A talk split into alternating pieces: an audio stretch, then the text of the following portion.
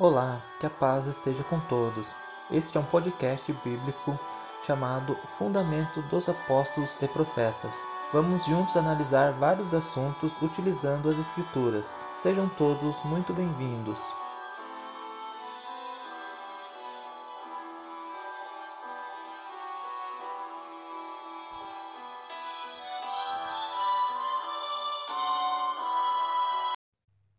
Bom, que a paz esteja com todos.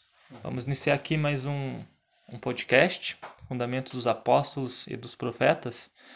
E o nosso tema hoje, após no, no episódio anterior termos descoberto onde será o reino, confirmando que o reino será na terra, então agora a gente vai falar um pouco mais detalhado sobre esse reino. E para me ajudar hoje, está aqui comigo, presbítero da Igreja de Deus, nosso irmão Jefferson. Que paz esteja contigo, contigo, Jefferson. Como é que está? Tudo certo? Meu irmão Samuel, tudo bem, graças a Deus. É um prazer enorme fazer parte deste trabalho e juntos vamos aprender hoje um pouco quem é o rei, onde se encontra esse rei e o que esse rei há de vir fazer aqui na terra. Agradeço a oportunidade, são todos muito bem-vindos, também como o irmão Samuel já comentou. É um prazer enorme poder estudar com todos. Então, é, irmão Jefferson, você falou um, uma coisa interessante aí, que primeiramente para se ter um reino é necessário se ter um rei, para começar, né? E se o reino ele é perfeito, então o rei ele deve ser perfeito também, né, irmão Jefferson? E então o primeiro passo para entender um pouco mais desse reino é a gente descobrir pela Bíblia quem é o rei. Então, irmão Jefferson, vou pedir para você Lê na sua Bíblia para nós, livro do profeta Jeremias, capítulo 33, do verso 20 ao 21, para a gente ter uma noção iniciar o que, que, o que, que diz esse, esse texto, né? E, e para a gente começar a ter um entendimento de qual é a promessa e qual é o rei. Então vamos lá. Isaías, Jeremias 33, verso 20. Assim diz o Senhor: se puderdes invalidar o meu concerto do dia e o meu concerto da noite, de tal modo que não haja dia e noite a seu tempo, também se poderá invalidar o meu concerto com Davi, meu servo, para que não tenha filho que reine no seu trono. Também os levitas e sacerdotes, meus ministros. Então, na tua leitura aí, irmão Jefferson, é, o profeta ele deixou bem claro que Deus fez um concerto com Davi, que não faltaria quem, quem reinasse né, em seu trono. E foi uma promessa que até a, a Deus fez para Davi, e ele recitou quando estava no seu leito de morte, nas suas últimas palavras. Então eu vou ler aqui agora, segundo Samuel, segundo livro né, do profeta Samuel, no verso 23, do, do capítulo 23, perdão, do verso 1 ao 5, ele diz assim: Diz o homem que foi exaltado, ungido do Deus de Jacó, o suave salmista de Israel. O Espírito do Senhor fala por mim, e sua palavra está na minha língua. Falou o Deus de Israel, a rocha de Israel, e me disse: Quando um justo governa sobre os homens, quando governa no temor de Deus, ele será como a luz da manhã ao sair o sol, de uma manhã sem nuvens. Quando, pois, quando depois da chuva, pelo resplendor do sol, a erva brota da terra. Pois não é assim a minha casa para com Deus? Porque estabeleceu comigo um pacto eterno, em tudo bem ordenado e seguro, pois não fará ele prosperar toda a minha salvação e todo o meu desejo?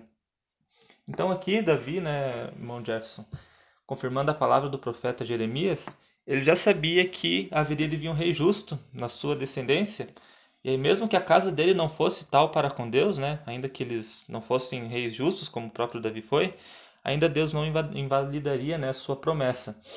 E aqui, então, nós temos um fato, o primeiro fato bíblico é que esse rei, ele seria da linhagem de Davi e que ele teria um, um reino eterno, né, um concerto eterno com Davi, né, irmão Jefferson?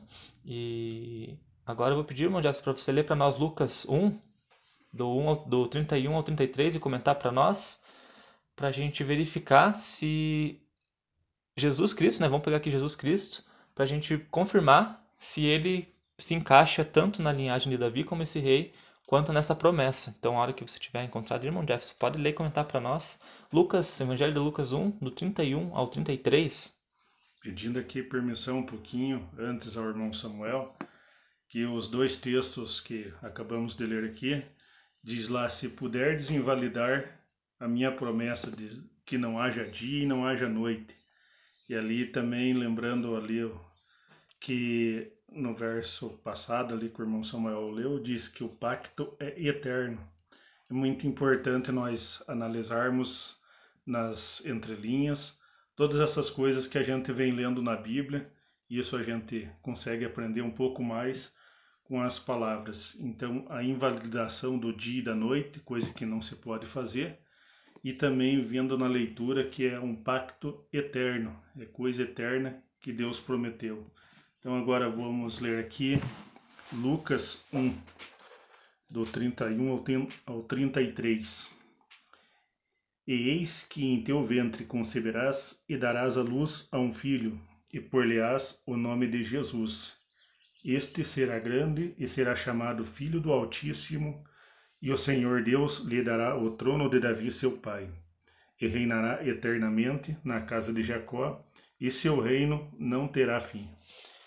Então, como você bem disse, né, irmão Jefferson, é um concerto eterno, que ele até cita um exemplo, né, se você puder invalidar a, a, aliança, né, que não haja dia nem noite ao seu tempo, então sim vai poder cancelar essa aliança, né, que nós sabemos que o homem não é capaz. E, e como você leu, irmão Jefferson, para você o que que se, o que que tá o que que tá claro nesse texto? que ele reinará eternamente na casa de Jacó e o seu reino não terá fim.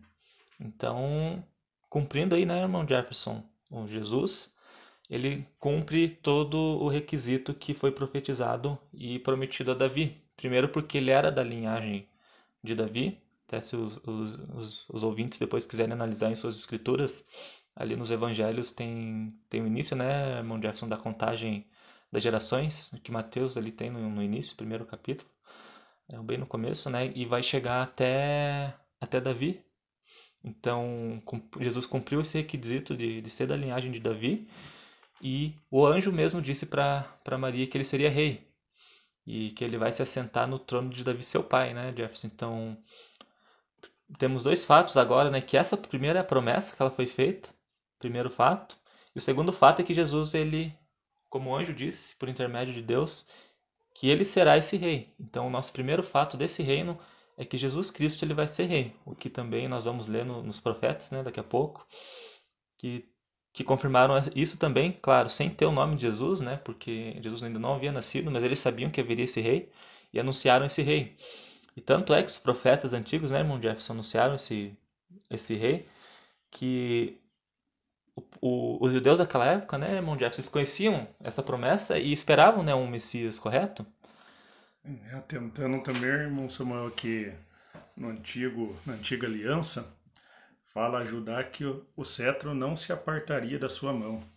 Isso é muito importante aos nobres ouvintes atentarem a esse requisito lá na, nos cinco primeiros livros, dizendo a Judá que o cetro não se apartaria da sua mão.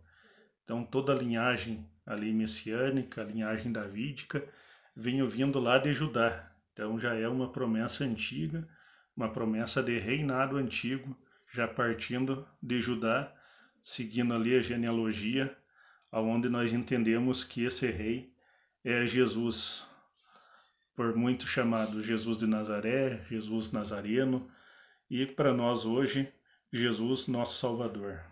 E até esse texto foi interessante você mencionar, irmão Jefferson, que, se não estou enganado, é a benção profética de Jacó, né? Que ele dá a seus filhos. Se eu não se eu não estou enganado, é esse texto, né, irmão Jefferson, que está lá em, em, Gênesis. Até os irmãos podem procurar. A gente não, não vai estar tá lendo aqui para não tomar muito tempo, né? Mas é bem lembrado. É uma, é uma bênção profética para o filho Judá, né? Quando chegou ali na, na, na vez de Judá. Aí o, a, benção recaiu com essas palavras, né? incluindo essas palavras, que o cetro não se arredaria de Judá. E se eu também não me engano, Balaão também, né, ao profetizar a benção, ele disse que uma, uma estrela procederia de Jacó, não é, não é isso, né, irmão Jeff, está escrito também, né? que ele confirma o que, o que nós acabamos de falar aqui, né? Então é um, um ponto muito bem lembrado aí pelo, pelo nosso irmão Jefferson. Então você vai ler para nós esse versículo, Jefferson? Tá procurando ele aí? Tô, tô procurando aqui.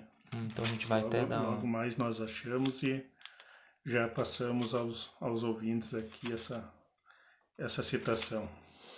E isso prova que a Bíblia, ela é como nós, nós sempre comentamos e dissemos no episódio anterior, a Bíblia ela é um livro para ser estudado por completo, as Escrituras Sagradas, né? Então, ela é um conjunto de livros, mas que devem fazer o sentido, o mesmo sentido conversando entre si. Então, se ela é tida como um livro profético, nós cremos, né, que ela é um livro profético também, além de histórico. Então, a profecia desde o do, do Éden, do, do livro de Gênesis, até a profecia lá dos tempos de Cristo, nos Evangelhos, Apocalipse, então elas vão ter que seguir toda um, uma mesma linha de tempo. Então, o que Jacó disse tem que fazer sentido com o que Jeremias disse, que nós lemos, né, com o que o próprio Davi, que também era profeta, disse, e com o que o anjo Gabriel disse. E agora, até a gente vai vai estar lendo aqui para confirmar que realmente essa linha do tempo ela faz todo sentido, né? Ela se enquadra na palavra de Deus como uma única profecia dita por vários, vários homens de Deus, né, que não, não conheciam o futuro, não veriam, né, esse futuro, mas tinham em sua boca essas palavras que, que prometiam através do, do dom de Deus. Então, irmão Jefferson, lê para nós lá. Então, só para lembrar, capítulo 49 do livro de Gênesis, verso 10, palavra profética de Jacó. O cetro não se arredará de Judá, nem o legislador dentre seus pés, até que venha Siló, e a ele se congregarão os povos. Ele amarrará o jumentinho, a vide e o filho da sua jumenta, a cepa mais excelente. Ele levará a sua veste no vinho e a capa em sangue de uva. Os olhos serão vermelhos de vinho e os dentes branco de leite. Então, aí está uma mensagem profética também, que fala claramente, né, em termos proféticos, do reinado de Cristo. A ele se congregarão, né, irmão Jefferson, todas as nações. Então, os irmãos, guardem bem esse versículo, porque o que nós vamos ler aqui em diante vai se completar. A palavra de Deus ela vai se encaixar perfeitamente. Então, a gente vai descomplicar, né, esse reino na, na palavra dos apóstolos e também dos profetas, né, irmão, irmão Jefferson? A gente vai estar fazendo essa conciliação. E dando continuidade, como os judeus conheciam que haveria de vir o Messias, né? Então eles sabiam toda, toda essa, essa profecia com relação ao rei, que tem uma, uma passagem interessa- interessante sobre Natanael, no, no chamado ali de Natanael, que essa, esses versículos demonstram que Natanael estava por dentro das escrituras, né, irmão Jefferson? Então eu vou estar lendo aqui Evangelho de, de João, capítulo 1, versos 47, 48 e 49, que diz o seguinte: Jesus, vendo Natanael aproximar-se dele, disse a seu respeito: Eis um verdadeiro israelita em quem não há dolo. Perguntou-lhe Natanael: De onde me conheces? Respondeu-lhe Jesus: Antes que Felipe te chamasse, eu te vi, quando estavas debaixo da figueira. Respondeu-lhe Natanael: Rabi, tu és o filho de Deus, tu és o rei de Israel. Então aqui, irmão Jefferson, o primeiro contato de Cristo com Natanael, e fica claro que Natanael ele conhecia, né? Ele estudava a palavra de Deus. Então, ele sabia que haveria de vir um rei e ele conseguiu enxergar em Jesus aquele rei, que é o mesmo que nós enxergamos hoje. E, porém, ele não, não iniciou né, seu reinado na, naquela época, como todos esperavam, mas como nós estamos vendo aqui, ele vai ter que reinar, né, irmão Jefferson? É, vejam lá que Jesus, por espírito profético, falou: Esse é um verdadeiro israelita em quem não há dolo. Também é importante os ouvintes atentarem lá ao verso 49. Natanael respondeu e disse-lhe: Rabis, Rabi, tu és o filho de Deus, tu és o rei de Israel. Vejam aí que ele reconheceu Jesus falando: Tu és o filho de Deus, tu és o rei de Israel. Então veja que os próprios israelitas que estudavam, aprendiam a palavra, reconheceu Jesus como o filho de Deus e como o rei de Israel. Então, irmão Jefferson, é, naquela época era consensual entre, to- entre todos, né, que Jesus era o Filho de Deus, que entre todos os que criam em Cristo, né, irmão Jefferson, que nem todos creram, né, mas todos que criam em Cristo, eles tinham a certeza que ele era Filho de Deus e que ele seria rei. Então, por isso que nós hoje, como Igreja de Deus, na sequência, né, desses, do ensinamento dos, dos apóstolos, dos profetas, nós cremos da mesma maneira, pegando toda essa profecia com relação ao reino de Cristo e crendo nela como ela é, desde o do seu início, né, no, quando Cristo retornar, esse propósito, né, é importante lembrar, irmão Jefferson, que o propósito de Cristo é ser rei, ele vai voltar para ser, para ser rei, né, para a terra para ser rei, e iniciar esse reino que nós estamos, estamos todos aguardando. Então, irmão Jefferson, pode ler para nós Evangelho de João 18, 37, só para a gente finalizar esse, essa parte da, com questão, para confirmar que o próprio Cristo, Cristo admitiu que ele é rei. Então, aí nesse versículo a gente vai poder confirmar que havia profecia para nascer, nas, nascimento de um rei né, que corre em Israel. Disse-lhe, pois, Pilatos: Logo tu és rei? Jesus respondeu: Tu dizes que eu sou rei, e para isso eu nasci. E para isso vim ao mundo, a fim de dar testemunho da verdade. Todo aquele que é da verdade ouve a minha voz. Então, irmão Jefferson, fica a dúvida aí de que o próprio Cristo sabia que era rei? É, Cristo sabia que ele veio. Ele disse: Eu nasci para isso, e para isso vim ao mundo. Importante notarmos isso, que Cristo sabia o propósito de ter nascido, Cristo sabia para que que veio ao mundo, ali cumprindo as etapas da tanto da salvação, as etapas para nascer um reino messiânico, esse reino messiânico nascer no coração de cada um que atentasse a sua voz. E importante também notarmos que todo israelita ali que tinha essa esperança messiânica, eles através das escrituras do antigo pacto, eles sabiam quando ia nascer o Messias e eles esperavam o Messias pelas épocas. Então, em estudos aí futuro, a gente pode até passar a analisar com, com os, os irmãos e os ouvintes a respeito dessas épocas em que eles estavam esperando o nascimento do Messias. E as mensagens desde o antigo pacto, quem seria esse Messias, da onde viria esse Messias, é muito importante nós estarmos atentando para isso. Exatamente, né, irmão Jefferson? Porque se Cristo não cumprir cada detalhe que foi dito, então ele não poderia ser o Messias, né? E esse é um estudo importante que a gente pode estar no futuro comentando para ver que Cristo realmente se enquadrou, né, irmão Jefferson, em todos os requisitos que a boca dos profetas previram, aquilo que eles disseram, né, por, por permissão de Deus, aquilo que foi profetizado. Então, já que nós tocamos né, nos antigos profetas, nós vimos aí que os evangelhos confirmam que Cristo nasceu para ser rei. Então, isso ficou claro né, pela, pela própria, própria escritura que ele nasceu para ser rei. E agora nós vamos ver o que, que Cristo vai fazer aqui na terra, na palavra dos antigos profetas, e ver se realmente eles combinam, né, o que os profetas disseram, eles combinam com o que foi profetizado é, pelo anjo Gabriel, né, que ele será rei e, e, se sentará no trono de Davi, seu pai. Então agora eu vou estar lendo aqui para os irmãos Salmos 2. Eu vou começar aqui do, do, do versículo 1, Jefferson. Então, os irmãos, os, os irmãos ouvintes, né, posso se atentar a esses versículos, são bem importantes. Diz assim, Salmos capítulo 2, a partir do verso 1. Por que se amontinam as nações, e os povos tramam em vão? Os reis da terra se levantam, e os príncipes juntos conspiram contra o Senhor e contra o seu ungido, dizendo: Roupamos as suas ataduras, sacudamos de nós as suas cordas. Aquele que está sentado nos céus se rirá, zombará deles, e então lhes fará na sua ira. Falará na sua ira, e seu, no seu furor os conduzirá, dizendo: Eu estabeleci o meu rei sobre o meu santo monte. Farei decreto do Senhor. Ele me disse: Tu és meu filho, e hoje eu te gerei. Pede-me e eu te darei as nações por herança, e as extremidades da terra por tua possessão. Tu os quebrarás com uma vara de ferro, tu os despedaçarás com um vaso do oleiro. Pois, os reis, sejam prudentes, deixai-vos destruir os juízes da terra. Servi-los ao Senhor com temor, e regozijai-vos com tremor.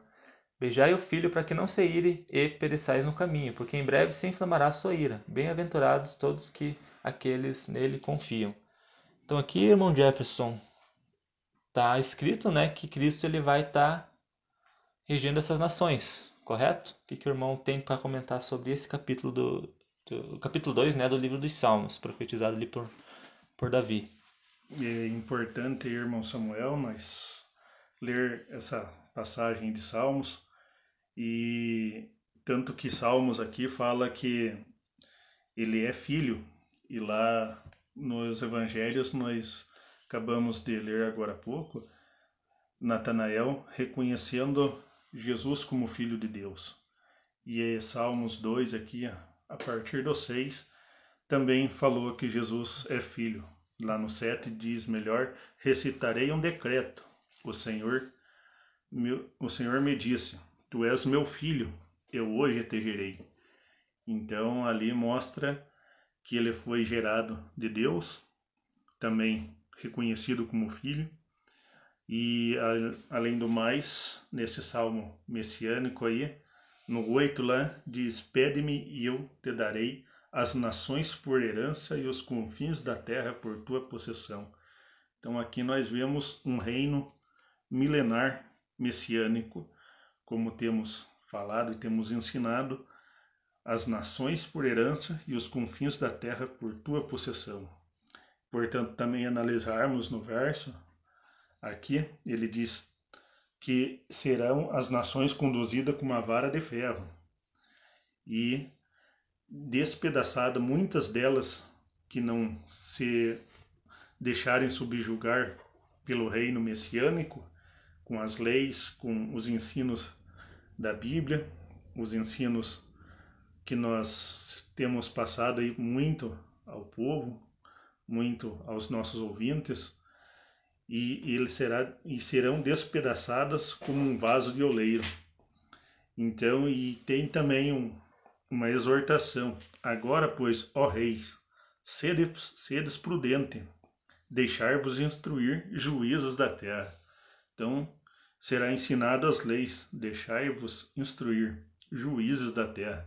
Então, muito importante que todas as nações que forem ensinadas por esse Messias, elas serão ensinadas como juízes da terra, saberão discernir entre o que é certo e o que é errado. E serão aí mil anos de ensino. Servi ao Senhor com temor, alegrai-vos com tremor. Servi ao Senhor com temor, saber que Ele é o Deus Todo-Poderoso.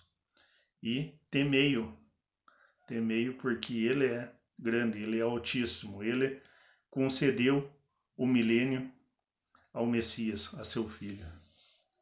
E então, né, irmão Jefferson, resumindo, né, Cristo ele vai ensinar as nações a servirem a Deus da maneira correta, qual hoje nós como igreja de Deus tentamos, né, orientar as pessoas a, a chegar nesse reino, mas quando iniciar esse reino, então Cristo como rei sobre toda a terra, ele vai ensinar de uma maneira geral todas as nações, todo mundo vai ouvir. E até tem, tá profetizado lá em Ezequiel, se não me engano, no capítulo 38, 39, onde Deus disse que todo seria conhecido sobre toda a terra, né, que todos ouviriam sua voz, que ele seria conhecido dos gentios, inclusive, né, que são essas nações. Que aqui é um, fa um fato, é, é, aqui, irmão Jefferson, que ele é bem claro, é que vai ter nação, não é mesmo? Então já a gente não vai entrar em detalhe, mas a terra não tem como ficar vazia aqui, quando é muito falado aí, né, hoje em dia. Então e se fosse no céu, lá não poderia ter nação que vai aprender a agradar a Deus no céu. Não existe. O céu são os céus do Senhor. E todo que está no céu, ele é obediente ao Senhor. Tanto é que o que não foi obediente ao Senhor no céu, nosso Deus, foi lançado para a terra, né, irmão Jefferson? E, então, aqui do, isso é muito claro que haverá nação. Então, seja, como diz Isaías, poucos homens estarão, terra não ficará vazia. E essas nações não poderão estar no céu. Então, isso aqui não pode estar se tratando do céu até porque está escrito ali, né? Estabeleci meu rei sobre o meu santo monte Sião, né, irmão Jefferson, que fica lá em Jerusalém. É, não podemos aí nós acharmos que o monte Sião é no céu. A Bíblia é muito clara, todos os versos da Bíblia são claros, só não entende a Bíblia aqueles que querem torcer ela para favorecer seus pensamentos. A Bíblia é clara em dizer que haverá nações, tanto aqui nos profetas, onde nós estamos no momento, quanto lá no, no livro do profeta João, livro do Apocalipse, ou seja, a revelação das últimas coisas, ele mostra as nações. Então é bem claro para o ouvinte que há nações, que vai ter nações nesse reino. Então as nações têm que deixar o Messias instruir elas. Então é muito importante nós não tirarmos a Bíblia fora do seu contexto. A Bíblia diz que muitos vão perecer naquele grande dia, mas a Bíblia diz que poucos homens restarão. Então, há sim nações, de todas as nações vai ter um pouco de, de pessoas. Também isso mostrando que desde o começo, desde o nascimento de Jesus, ele veio aos povos, ele veio primeiro a Israel, mas também veio aos demais povos, ali já mostrando uma similaridade com o reino messiânico. Ele foi a Decápolis, falou lá com aquele povo das cidades de Decápolis, que Decápolis quer dizer conjunto das dez cidades. Então falou ali em algumas partes com quem não era do povo de Israel. Os nobres ouvintes podem até olhar isso melhor no Novo Testamento lá, Jesus falando com pessoas que não eram israelitas. Claro que primeiramente ele veio aos seus, mas a própria Bíblia diz ele veio para os seus e os seus não o receberam. Mas todos os que o receberam deu-lhes o poder de ser chamado filho de Deus. Então Jesus, quando nasceu, ele veio para judeus e gentios, e no reino messiânico também ele será o rei de todos os povos, tanto judeus como gentios. Lembrando aos ouvintes que Israel foi escolhida por amor aos patriarcas, por promessa e por concerto divino. Israel não foi escolhido por ser melhor, mas ele foi escolhido porque Deus deu a palavra e ele cumpriu a palavra. Mas assim ele também deu o Messias a todos os povos assim como Deus também é um Deus de todos os povos. Nós vemos lá que ele, ele falou com Daniel estando lá na Babilônia, ele conversava com Jó, Jó tinha acesso direto a Deus através da oração. Abraão, nosso pai da fé, não era judeu, Deus falou com ele.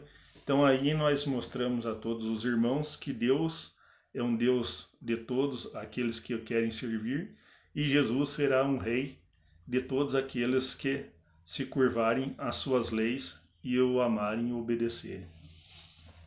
E até para só para confirmar mais um, em mais um versículo, né, que haverão essas nações, irmão Jefferson, está lá em Zacarias 16, é, 14, verso 16. Então Todos os que restarem de todas as nações que vieram contra Jerusalém subirão de ano em ano para adorarem o Rei, Senhor dos Exércitos, e para celebrarem a festa dos tabernáculos. E até um detalhe interessante que, que diz no verso 17: E se alguma das famílias da terra não subir a Jerusalém para adorar o Rei, o Senhor dos Exércitos não cairá sobre ela, sobre ela a chuva. Então aqui é um detalhe bem interessante, né, irmão Jefferson, que, que declara do futuro reino. Então é um, é um detalhe bem interessante que confirma também que como o irmão disse, né, Deus será Deus sobre todas as nações, tanto judeus quanto gentios, né? E todos esses terão que estar tá lá prestando culto, né, a Deus pela intercessão do rei que será Cristo, né, irmão Jefferson? Então vamos para o próximo versículo? O irmão Jefferson está ali com sua Bíblia aberta já para ler para nós.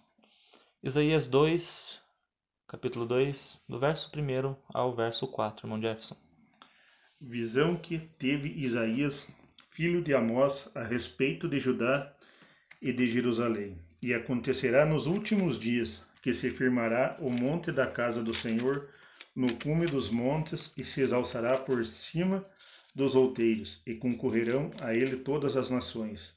E virão muitos povos e dirão: Vinde, subamos ao monte do Senhor, à casa do Deus de Jacó para que nos ensine o que concerne a seus caminhos e andemos nas suas veredas, porque de Sião sairá a lei e de Jerusalém a palavra do Senhor.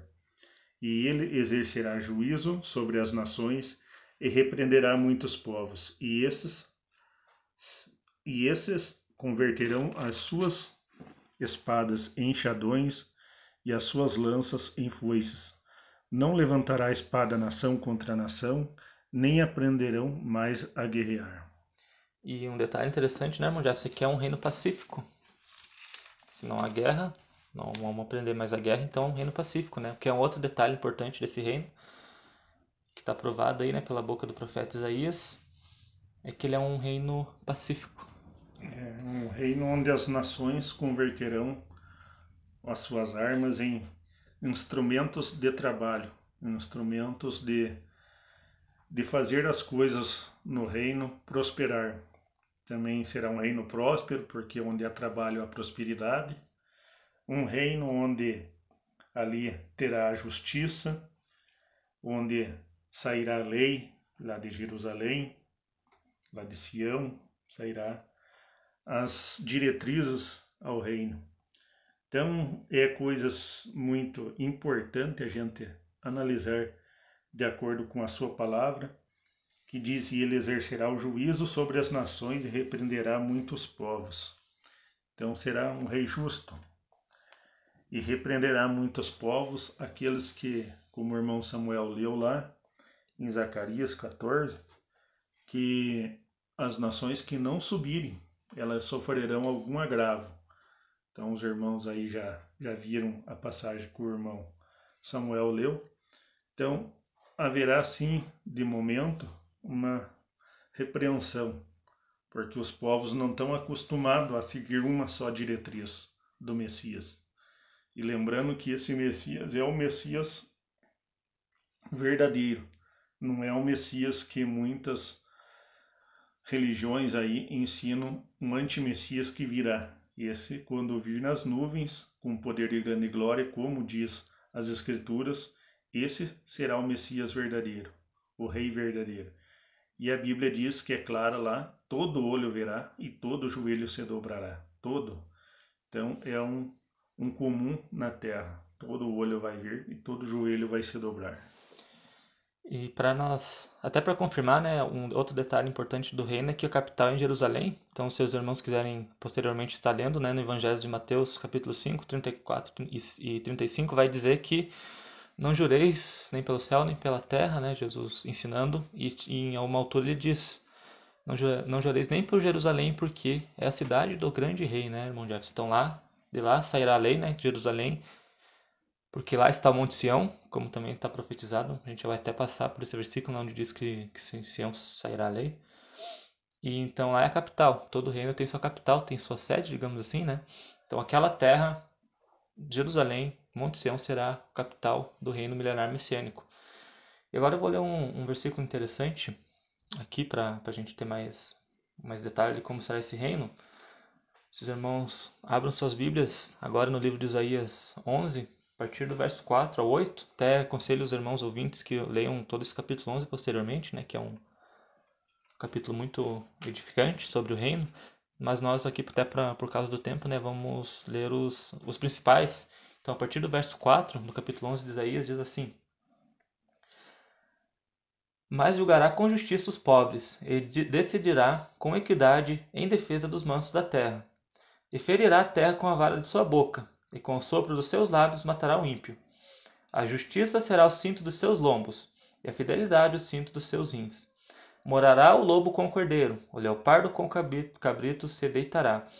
E o bezerro, e o leão novo, e o animal cevado viverão juntos, e o menino pequeno os conduzirá. A vaca e a ursa, e a ursa pastarão juntas, e as suas crias juntas se deitarão, e o leão comerá palha como o boi. A criança do peito brincará sobre a toca da áspide, e a desmamada meterá sua mão na cova do basilisco.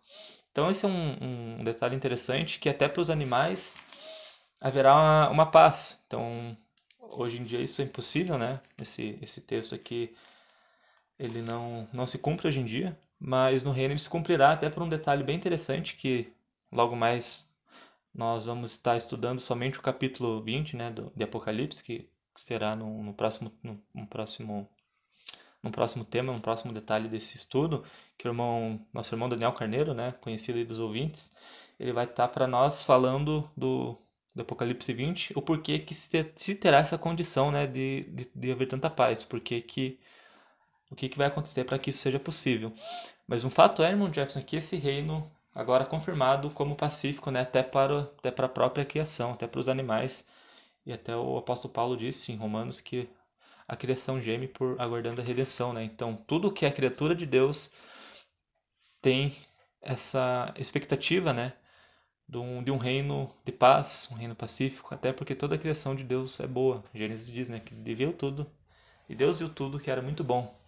Então, dizer que, por exemplo, a terra vai ser queimada e que Deus vai acabar com sua própria criação, vai bate de frente com a própria escritura, né, que o próprio Deus disse que viu tudo que era muito bom, né, irmão Jefferson? É, e vendo aqui no texto, irmão Samuel, que ele julgará com justiça então, nós não nos cansamos de bater nessa tecla que Jesus será um rei justo.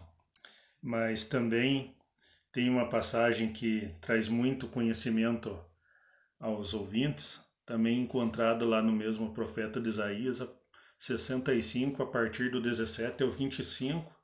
Também convido a todos que possam estar vendo essa passagem, é quase semelhante a essa que o irmão Samuel leu aqui, em Isaías 11. É bem interessante lá, que lá em, tem, tem uma passagem lá, Isaías, que diz que não trabalharão de balde. Então isso é muito importante a gente ver que tanto existirão nações como existirão animais, também existirão o trabalho, o labor para fazer as coisas. Não plantarão vinho para que outros comam, não plantarão casas para que outros morem, ou seja, todos vão fazer para a sua própria sobreexistência lá. Então é muito importante a gente sempre estar tá analisando, vendo esses contextos. Então, o texto é sempre importante analisar dentro do contexto. Não podemos analisar o texto fora do contexto, como diz o ditado, para não virar pretexto.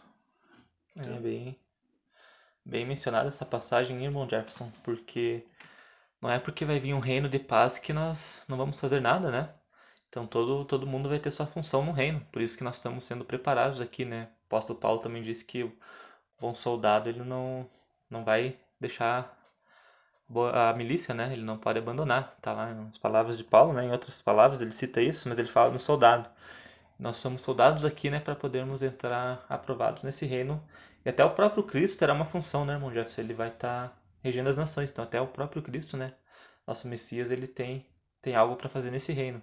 E uma, e uma função muito importante ele vai estar tá, vai tá ensinando a todas as nações. Então, só para relembrar, nós já vimos que houve uma promessa a Davi sobre um rei, um rei justo, e por enquanto que nós lemos Isaías e, e Salmos, né, também com os evangelhos de João, todos eles se encaixaram, todos eles dizem as mesmas coisas. Também lemos né, em Gênesis, palavras de Jacó, e por enquanto tudo está dando certo, né, irmão Jefferson? A palavra de Deus no, no inteiro está se, se confirmando. Então, para continuar, vamos pegar um outro profeta. Vou pedir para o irmão abrir para nós lá, né, de Jeremias, profeta Jeremias, capítulo 23 e o verso 5, que diz lá, irmão Jefferson. Eis que vem dias, diz o Senhor, em que levantarei a Davi um renovo justo. Sendo rei, reinará e prosperará, e praticará o juízo e a justiça na terra nos seus dias Judá será salvo, Israel habitará seguro. Este será o nome com que nomearão: Senhor, justiça nossa. Então, verso se encaixa perfeitamente.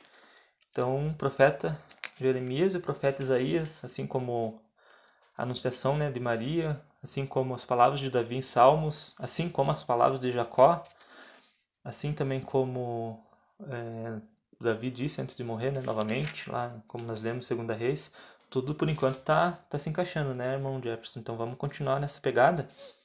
E agora eu vou ler o livro do profeta Miqueias, vamos ver, vamos ver o que, que esse profeta falou.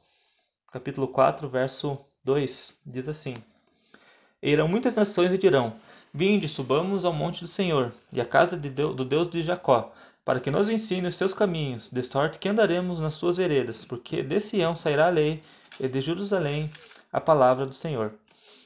E aqui então, né, irmão Jefferson, o profeta Miqueias, ele praticamente repetiu, né, digamos assim, uma época diferente, o que Isaías e Jeremias já haviam falado, né, e aqui próprio Jacó tinha falado. Não, nem há muito o que comentar, né, irmão Jefferson? Esses versos eles se encaixam de uma maneira muito, muito perfeita. É, isso é importante ao ouvinte notar que foram dois profetas que falaram a mesma coisa, em tempos diferentes, em locais diferentes. Então, isso mostra que o Senhor reafirmou a escrita ali, reafirmou a promessa, mostrando todas essas coisas. Então é importante notar que dois profetas falaram isso. Então, pela palavra de dois é formado um testemunho. Pela palavra de duas pessoas é formado um testemunho. Na verdade, três, né, irmão Jefferson? Profeta Miqueias, aí Jeremias já. Três. Três profetas. Se incluirmos Davi também aí, né? O próprio Jacó. Então, é mais do que suficiente para gerar um testemunho verdadeiro, né, irmão Jefferson? E o, até o erro da, das pessoas que estudam as escrituras, elas estudam de forma parcial. Por exemplo, irmão Jefferson, tem quem não, não procure conhecimento na, na Antiga Aliança, no livro dos profetas, e pegue somente do Evangelho de Mateus em diante. Isso é um erro, porque tem passagens, né, irmão Jefferson, no, no Novo Testamento que a gente só vai entender tendo conhecimento do Antigo. E por isso que são criadas várias interpretações erradas até eu gosto de citar o próprio exemplo de Apocalipse, qual a gente vai estar tá futuramente gravando episódios só sobre as profecias do Apocalipse, mas que as pessoas leem Apocalipse hoje e interpretam de hoje em diante. Elas esquecem que desde que foi escrito Apocalipse até hoje já se passaram dois, dois, mais de dois mil anos, né? Ou quase dois mil anos. Então elas jogam fora dois mil anos de história, né, irmão Jefferson? E tentam pegar ali a, as profecias do Apocalipse para o futuro. Então isso é um erro muito comum, que por isso que hoje temos né, tantas de denominações, né, irmão Jefferson, que infelizmente por causa disso vão se originando todos os dias, não é mesmo? Importante os nobres ouvintes notarem que Mateus, Marcos, Lucas e João são também o antigo pacto. Lembrando ali que o novo pacto só é firmado a partir da morte do Cordeiro. Então, enquanto Jesus vivia ali, ensinava e esses evangelhos chamados sinóticos estavam sendo compilados ali pelos pelos apóstolos que estavam seguindo Jesus ali, andavam com Jesus, era é Antigo Testamento, apesar que ali depois foi colocado no Novo Testamento. Então eu muitas vezes digo Antigo Pacto, como se referindo ao Antigo Testamento e Novo Pacto, se referindo ao Novo Testamento. Mas o, Novo Testamento só é feito ali a partir da morte do, do Cordeiro, que se nasce ali o Novo Testamento, o Novo Pacto, Nova Aliança. É bem, bem lembrado, até como nós dissemos anteriormente no episódio passado, e gosto de sempre estar repetindo que Cristo pregava, né? Os profetas, a lei e os salmos, está bem claro. E por isso, né, que esse podcast que tem por nome Fundamento dos Apóstolos e dos Profetas, porque nós procuramos entender as escrituras como um todo, né, desde os profetas, desde a lei até os apóstolos, né, até ali o, o, os últimos livros. Então, dando continuidade, o irmão Jackson vai ler para nós agora o profeta Abacuque. Vamos ver o que esse profeta falou do reino. Capítulo 2, verso 14. Porque a terra se encherá do conhecimento da glória do Senhor como as águas cobrem o mar. É, fica claro, né, irmão Jefferson, que o profeta Abacuque ele está concordando aí com Miqueias, com Jeremias e com Isaías, né? Não tem o que, que contestar, mais uma prova. E acho que agora, né, ficou claro, irmão Jefferson, que os profetas antigos sabiam desse reino também. Então, esse concerto, o rei, a promessa do reino, essa legislação de Cristo, né, perante as nações, é um fato. Nós não podemos negar, usando aqui as escrituras, não, não, não tem como negar que isso é um fato.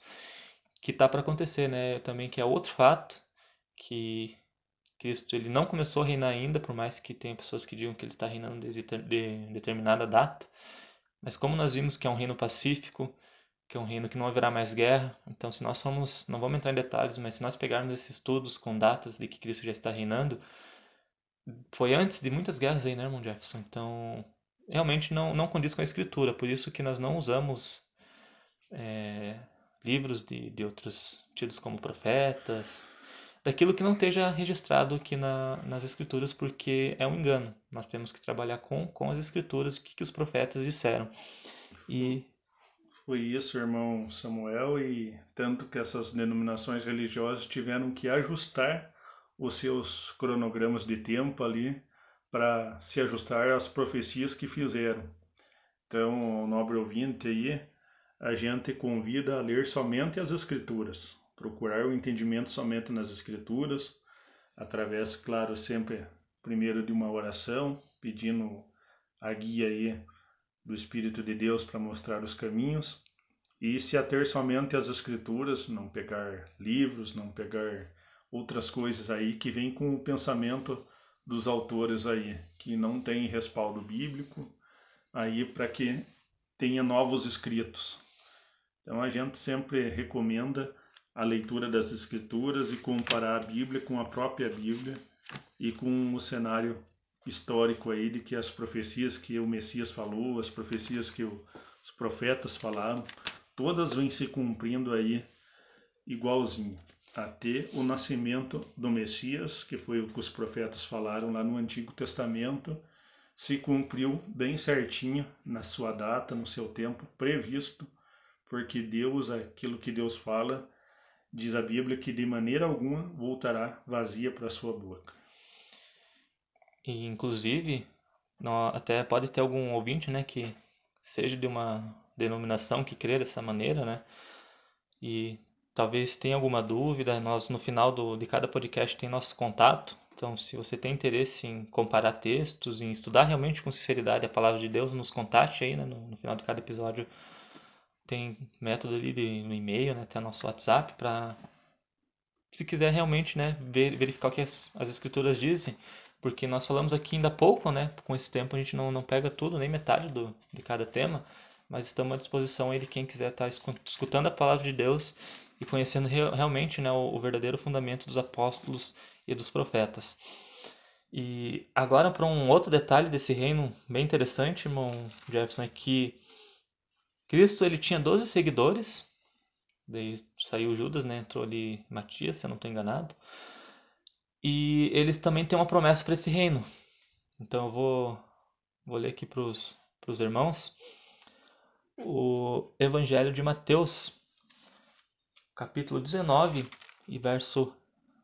Deixa eu verificar o verso aqui, Mateus 19, verso 28, para nós descobrirmos a função dos apóstolos nesse reino, porque eles também têm promessa, uma promessa específica, né, irmão Jefferson?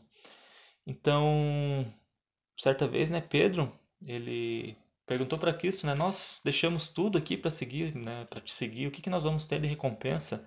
Então Pedro ele estava querendo saber, né, o que o que seria a recompensa deles.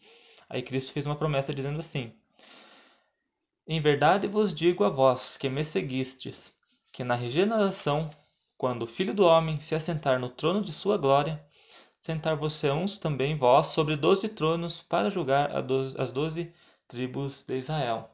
Então essa vai ser a função aí dos, dos apóstolos nesse reino, que é um detalhe bem importante para nós termos conhecimento, né, irmão Jefferson, para esses homens que vão receber com justiça, né, esse esse posto porque realmente eles foram instruídos diretamente pelo Messias e sofreram grande parte das perseguições, talvez não só, não a maioria com Cristo, mas depois, né, cada apóstolo ele teve teve seu, seu desfecho, né, uma história de luta e de de uma batalha vencida no fim de suas vidas através do Evangelho, né, irmão Jefferson? É, é cada apóstolo aí teve seu martírio, teve seu flagelo imposto em consequência ao Evangelho que foi ensinado, foi lhe entregado para ensinar as nações. Então, acompanhando a história de, de cada apóstolo, a gente vai ver para que lado que eles foram, onde eles começaram suas pregações, lembrando ao ouvinte que Jesus começou aquela aquela ensinamento do evangelho a gente chama aquela igreja, aquela reunião de irmãos, e isso permanece até hoje. Lembrando aos nobres que isso não, não acabou em certo tempo e depois renasceu com a chamada Reforma Protestante, que não teve ali uma, uma igreja que deu sequência se apostatando, e depois com a Reforma Protestante nasceu essa igreja, ou renasceu essa igreja, lembrando sempre que essa igreja, esse povo escolhido lá do Messias e que tem um ensinamento apostólico, sempre existiu, desde do Messias até os dias atuais, essa igreja permanece com os mesmos ensinos, mostrando as mesmas coisas, sempre com a Bíblia na mão, ensinando através das Escrituras, somente nas Escrituras. Então, isso é importante nós notarmos essa questão de que a igreja nunca se acabou. E até nós, irmão Jefferson, no futuro, vamos fazer um episódio somente sobre a igreja verdadeira de Cristo. Nós vamos provar pelas escrituras e pela história que realmente uma igreja ela existiu desde o princípio. Que uma e como diz a própria palavra de Deus, Cristo fundou uma igreja, né? Cristo ele tá, acho que Lucas, está no livro de Lucas, né, que Cristo tinha cerca de 30 anos quando iniciou seu ministério. Então Cristo tem um ministério e futuramente a gente vai estar tá detalhando o ministério de Cristo desde sua fundação até os dias atuais, né, irmão Jefferson, para confirmar toda essa essa palavra que você disse agora. Então nossos ouvintes estão convidados a continuar nos acompanhando para futuramente nos próximos episódios estar conhecendo a verdadeira igreja de Cristo, né? Porque hoje em dia é estranho, né? Existem várias igrejas, sendo que Cristo fundou só uma, né? Então a gente vai estar tá entrando em detalhe nesse assunto. E para encerrar esse tema do, do, desses detalhes do reino, né? Eu vou deixar aqui um, um versículo a título de curiosidade do livro do profeta Zacarias, capítulo 8, a partir do verso 22 e 23. Então está escrito assim: Assim virão muitos povos e poderosas nações buscar em Jerusalém o Senhor dos Exércitos e suplicar a bênção do Senhor.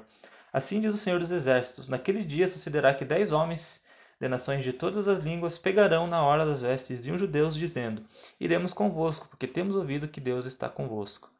Então, aqui, né, irmão Jefferson, Cristo chegando em seu reino, aqui logo após a, a última guerra, qual será um estudo também específico do, do Armagedon, que a gente vai estar falando futuramente. Então, após esse, esse, Armagedon, as nações ficarão curiosas né, para conhecer o verdadeiro Deus.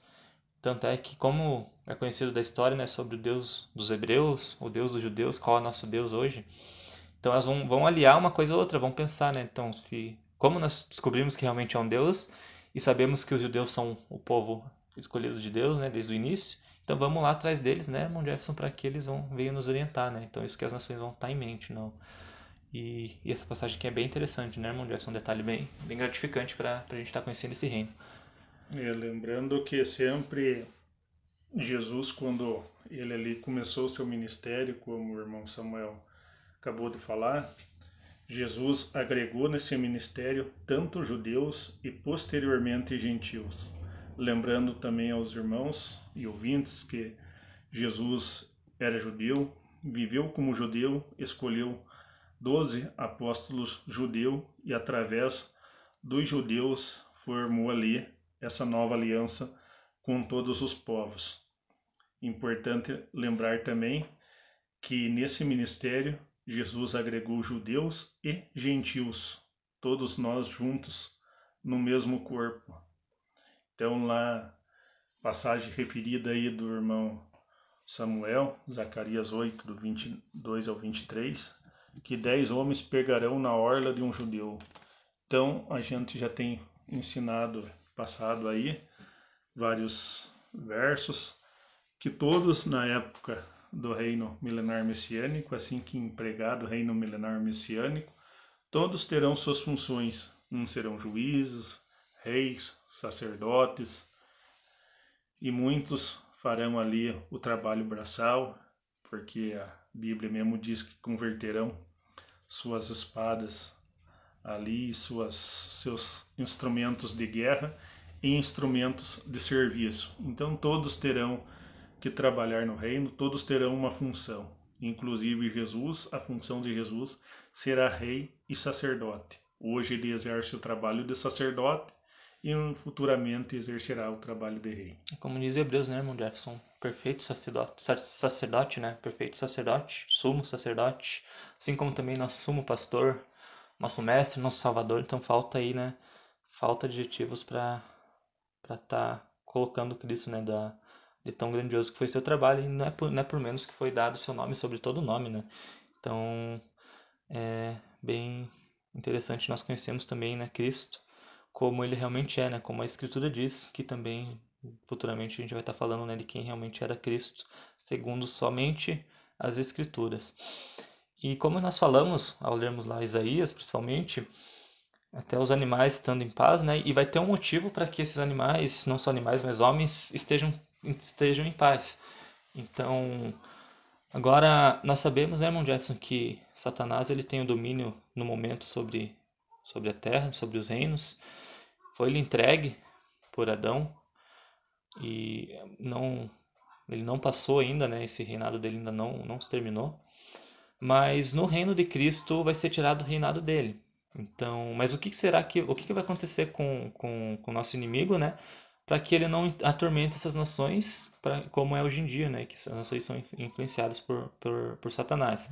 Então, eu convido o nosso irmão Daniel Carneiro, nosso presbítero, mais uma vez vai falar diretamente da cidade de Barro Preto, para estar tá explicando para nós Apocalipse 20 e dando detalhes né, de, de, do porquê que vai ser permitido que esse reino seja um reino de paz, né, o porquê que vai ter vai haver essa paz em que todos poderão ser orientados e todos vão crer né, na palavra de Deus.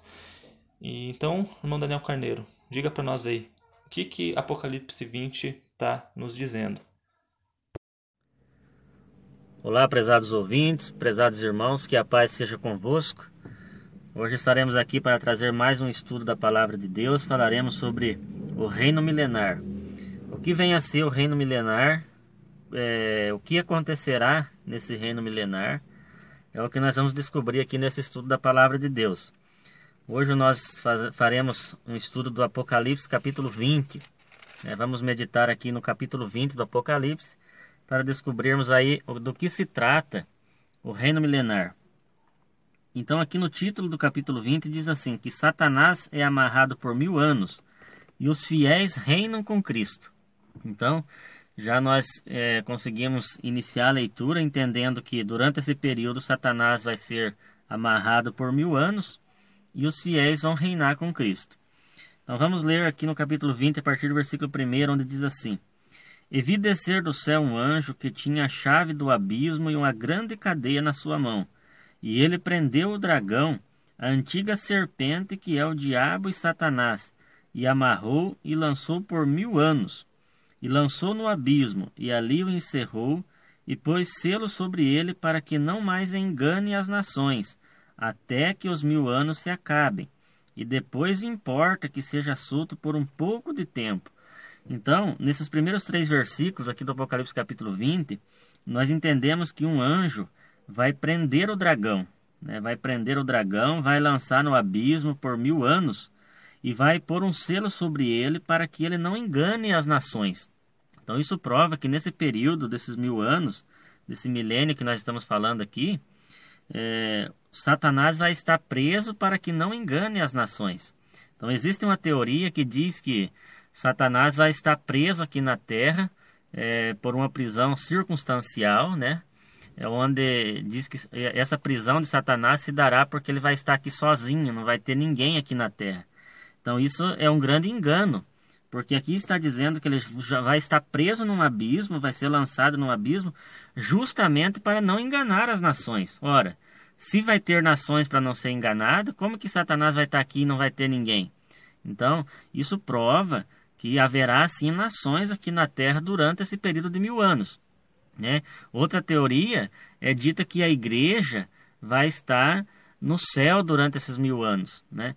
E aqui vai estar sobre o domínio do anticristo. Então nós vamos ver se isso fecha dentro aqui da palavra de Deus. Então continuamos a leitura.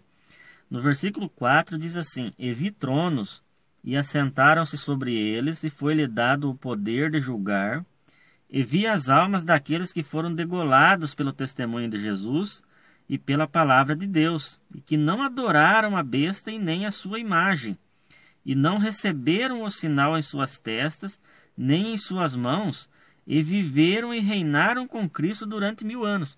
Então, no início desse período de mil anos, desse milênio, vai haver a ressurreição dos mortos, né, aqueles que morreram pela palavra de Deus, né, que morreram servindo a Deus, e que não e diz que aqueles que não receberam o sinal nas suas testas, nas suas mãos, né, diz que esses viveram e reinaram com Cristo durante os mil anos. É, no versículo 5 diz: Mas os outros mortos não reviveram até que os mil anos se acabaram. Esta é a primeira ressurreição. Então, o que, que nós conseguimos entender aqui também? Que na, na vinda de Cristo, então, quando Satanás será lançado no abismo, é, haverá também a ressurreição dos mortos santos, aqueles que morreram salvos, também haverá essa ressurreição. Porém, os outros mortos, né, aqueles que não são salvos, continuarão dormindo no pó da terra até o que o fim é, até o fim do milênio. Né? Assim que se encerre o, o milênio, vai haver então o juízo final. Ali vai haver a segunda ressurreição. Mas diz no versículo 6 que bem-aventurado e santo é aquele que tem parte na primeira ressurreição. Sobre estes não tem poder a segunda morte, mas serão sacerdotes de Deus e de Cristo e reinarão com ele mil anos. Olha só que interessante, prezado ouvinte. Aqueles que ressuscitarem na primeira ressurreição serão felizes e bem-aventurados, porque reinarão com Cristo durante mil anos. Então estarão reinando com Cristo aqueles que forem salvos, que morrerem salvos. E óbvio que aqueles também que foram que estiverem vivos na vinda de Cristo vão ser transformados, conforme está lá em Tessalonicenses, 1 Tessalonicenses, no capítulo 4, a partir do versículo 13, né, do versículo 13 a 17, nós podemos ver lá que é, haverá ali a ressurreição, aqueles que estiverem vivos serão transformados, vão ao encontro do Senhor nos ares, né?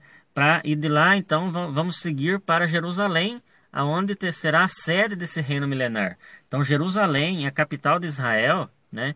Será ali a sede do governo de Cristo. Ali é o trono de Davi, prometido a Jesus desde o anúncio do seu nascimento a Maria, né? Quando o anjo diz a Maria, né? Que ela é, dela nasceria um filho, né?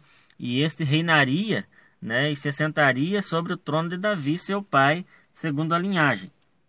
Então, é, até aqui que nós conseguimos entender a prisão de Satanás no início do milênio, a ressurreição dos mortos santos para reinar com Cristo mil anos, né? E esse reino então será onde? Será sobre a terra. Por que, que nós dizemos que é sobre a terra? Aqui no final do versículo 6 diz que é, serão sacerdotes de Cristo e reinarão por mil anos. Reinarão com eles por mil anos. Se nós lermos Apocalipse no capítulo 5 e o versículo 9 e 10, comparando com Apocalipse 20, versículo 6, diz assim: ó, E cantavam um novo cântico, dizendo: Digno és de tomar o livro e de abrir os seus selos, porque foste morto e com o teu sangue compraste para Deus homens de toda a tribo, língua, povo e nação e para o nosso Deus os fizeste reis e sacerdotes, conforme está aqui no final do versículo 6, mas serão sacerdotes de Deus e de Cristo. E o que que diz no final do versículo 10? E eles reinarão sobre a terra. Reinarão sobre a terra. Se nós é, compararmos o, cap... o versículo 10 de Apocalipse 5 com o final aqui do, vers... do, cap... do versículo 6 do Apocalipse 20, onde diz que reinarão com ele mil anos e diz que o reino é sobre a terra, nós concluímos então que esse reino é sobre a terra. Será um período onde Cristo estará reinando sobre a terra. É, a partir do versículo 7, vai falar do, do final do milênio. Nós analisamos aqui o início do milênio. Né? Agora nós vamos analisar o final do milênio, como se estará no final desse milênio. Diz que Satanás é solto e depois vencido para sempre. Então diz assim no versículo 7: E acabando-se os mil anos, né, quando tiver acabando seus mil anos, Satanás será solto da sua prisão e sairá a enganar as nações que estão sobre os quatro cantos da terra. Olha só, Satanás vai sair de um outro lugar. Satanás não está preso na terra é, por uma circunstância, né? Como diz alguma, algumas correntes religiosas, que Satanás vai estar preso aqui na terra sozinho porque não vai ter quem enganar. Pelo contrário, aqui diz que ele será solto de algum lugar onde ele vai estar, que vai estar no abismo, conforme nós lemos lá no, no início do, do capítulo 20, versículos 2 e 3. E diz que ele sairá a enganar as nações que estão sobre os quatro cantos da terra, Gog e Magog, cujo número é como a areia do mar, para as ajuntar em batalha. Então vai sair a enganar ainda as pessoas que estão vivendo no milênio sobre o reino de Cristo. Né? Vão estar sob o domínio de Cristo e Satanás, então, no final desse milênio, vai sair para enganar essas pessoas. E diz no versículo 9: E subiram sobre a largura da terra e cercaram o arraial dos santos e a cidade amada, mas desceu fogo do céu e devorou. Então, ainda aqui nós percebemos que o inimigo, no fim do milênio, vai conseguir enganar as pessoas que estão vivendo sob o domínio de Cristo. Por quê? Porque essas pessoas que estão vivendo durante esse milênio, né, é, onde esse período que a Terra está sendo transformada, né, foi restaurada, está tudo em perfeito estado, em harmonia, não existe pecado porque o Satanás estava preso, né? Então, mas quando ele for solto, ele vai conseguir enganar. Por que, que ele vai conseguir enganar? Porque ele vai conseguir seduzir as pessoas que não conhecem o pecado. Porque as pessoas que estiverem vivendo durante o milênio, eles não conhecem o pecado porque estão sob o domínio de Cristo. Um reino de paz, de justiça, né? um reino onde nada de mal acontece. Né? Então, esse milênio, esse reino milenar, é justamente para trazer a terra nesse estado né? É, aonde diz, é, lá em 1 Coríntios capítulo 15, versículo 25, diz que convém que Cristo reine até que haja colocado debaixo, até debaixo dos seus pés os, até os inimigos, o último inimigo. Né? Então, colocado todos os inimigos, então, debaixo dos seus pés, aí sim ele vai entregar o reino ao Pai, né? conforme está lá no, no, no versículo 24 de 1 Coríntios capítulo 15. Então, é, no final desse milênio, então, Satanás será solto da prisão e enganará ainda algumas pessoas, né? Que estão ali vivendo durante o milênio. E no versículo 10 diz assim: E o diabo que os enganava foi lançado no lago de fogo e enxofre, onde está a besta e o falso profeta. E de dia e de noite serão atormentados para todo sempre. Então perceba que é, o diabo vai ser lançado no lago de fogo e enxofre no final do milênio né? Quando ele vai sair para enganar as nações, então ele também vai ser pego e lançado no lago de fogo e enxofre, aonde já está a besta e o falso profeta. Por que, que a besta e o falso profeta já estão no lago de fogo e enxofre? Porque estes foram já é, pegos na vinda de Cristo no início do milênio, né? Porque tanto o representante político, né, que se trata da besta, e o, e o representante religioso, né, que, que se trata do falso profeta, esses já são destruídos no início do milênio, ou seja, já foram lançados no, no lago de fogo e enxofre lá no início do milênio, na vinda de Cristo. Né? E no final do milênio, então o diabo também vai ser lançado onde eles também já foram lançados, no lago de fogo e enxofre, conforme está aqui no versículo 10. Bem, encerrando-se então esse, esse período de mil anos, né, onde já ali foi lançado o, inimigo, o diabo foi lançado no lago de fogo e enxofre, haverá então o juízo final, que é o que nós vamos ler aqui a partir do versículo 11. Então diz assim no versículo 11: E vi um grande trono branco, e o que estava assentado sobre ele, e de cuja presença fugiu a terra e o céu, e não se achou lugar para eles. E viu os mortos, grandes e pequenos, que estavam diante do trono, e abriram-se os livros, e abriu-se outro livro, que é o livro da vida, e os mortos foram julgados pelas coisas que estavam escritas nos livros, segundo as suas obras. E deu o mar os mortos que nele havia, e a morte e o inferno deram os mortos que neles havia, e foram julgados cada um segundo as suas obras. E a morte e o inferno foram lançados no lago de fogo.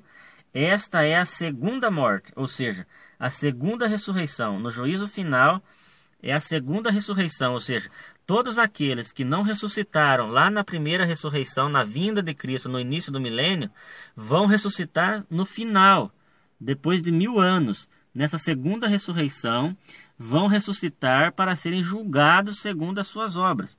Então ali diz que o mar vai lançar aqueles que nele há, o inferno, né, que é a sepultura, também vai lançar os mortos que ali há.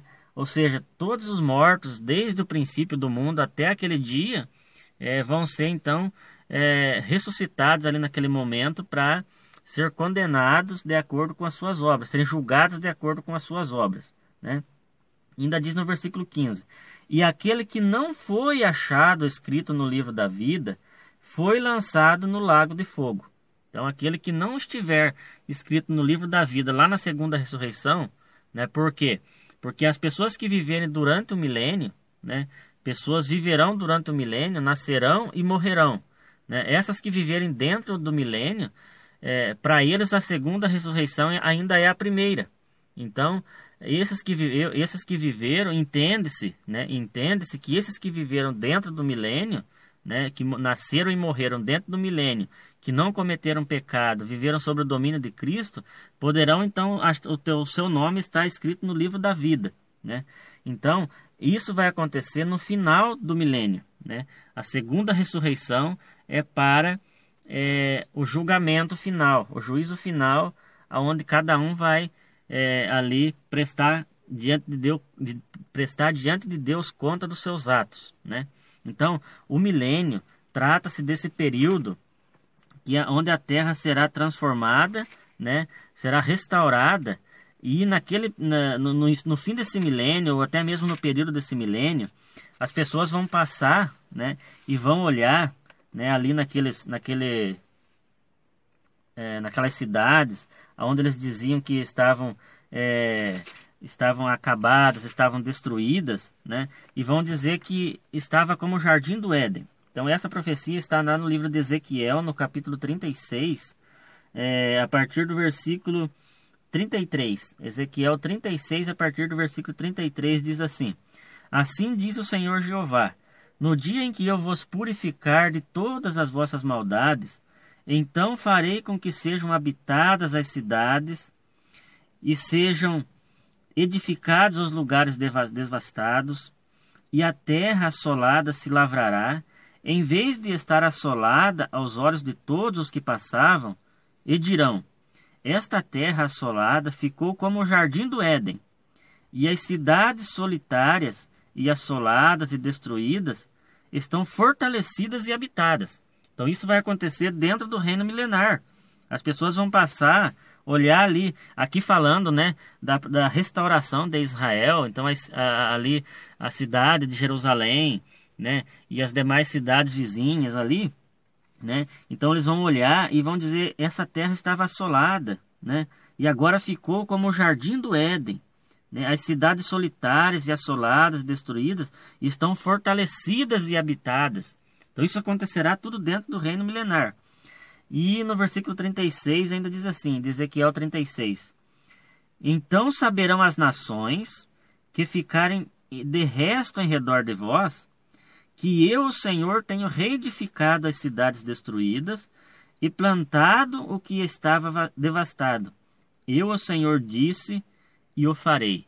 Então, aqui nós percebemos e entendemos claramente que isso se dará no reino de Cristo, né? quando então se cumprirá também aquilo que está escrito lá no livro do profeta Isaías, no capítulo 11 e no versículo 9, né? aonde diz, Isaías capítulo 11, versículo 9, não se fará mal nem dano algum em todo o monte da minha santidade, porque a terra, olha só, porque a terra se encherá do conhecimento do Senhor, como as águas cobrem o mar.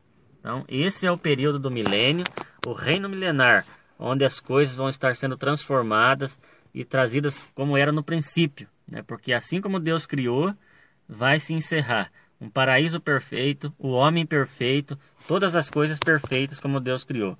Então, eu espero que os irmãos tenham compreendido e logo mais estaremos trazendo mais estudos aí sobre o reino milenar, porque esse é um, um assunto bastante extenso e exige muito mais tempo para nós podermos estarmos aqui esclarecendo é, esse assunto tão maravilhoso que é o reino de Cristo, o reino milenar de Cristo. Então, que a paz seja convosco e eu agradeço a todos aí pela sua participação.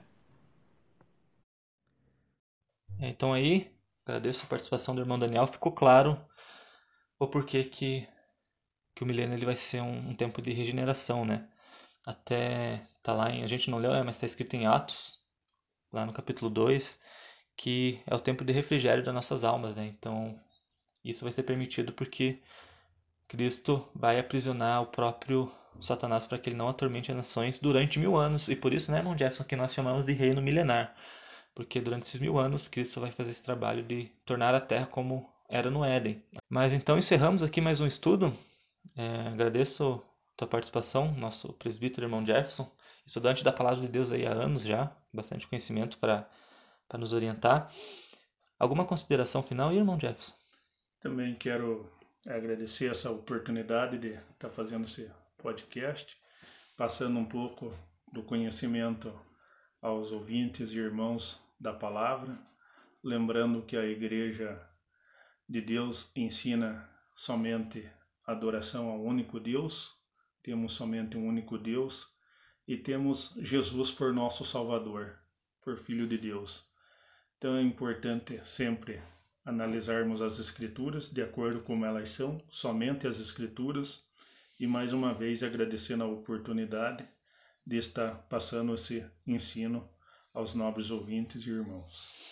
Então é isso, né, irmão Jefferson? Eu também já vou me despedindo por aqui. E fica aí agora né, nossos contatos se você tem, tem vontade de estar tá, tá conhecendo a Igreja de Deus né, e o nosso trabalho. Então, que a paz esteja com todos e até o próximo episódio, qual estaremos falando sobre o sábado. Né? Será que sábado não precisa mais ser guardado? Será que o, o sábado o sábado do mandamento, do quarto mandamento, é mesmo que o sábado solene? Será que tem alguma diferença? Será que foi abolido? Se você tem essa dúvida, nos acompanhe no próximo episódio que a gente vai estar detalhando aí o que realmente é o significado do sábado. Então que a paz seja com todos e até a próxima. Você lembra de algum versículo que aprendeu com uma explicação diferente do que falamos, qual nós não comentamos e gostaria de uma resposta?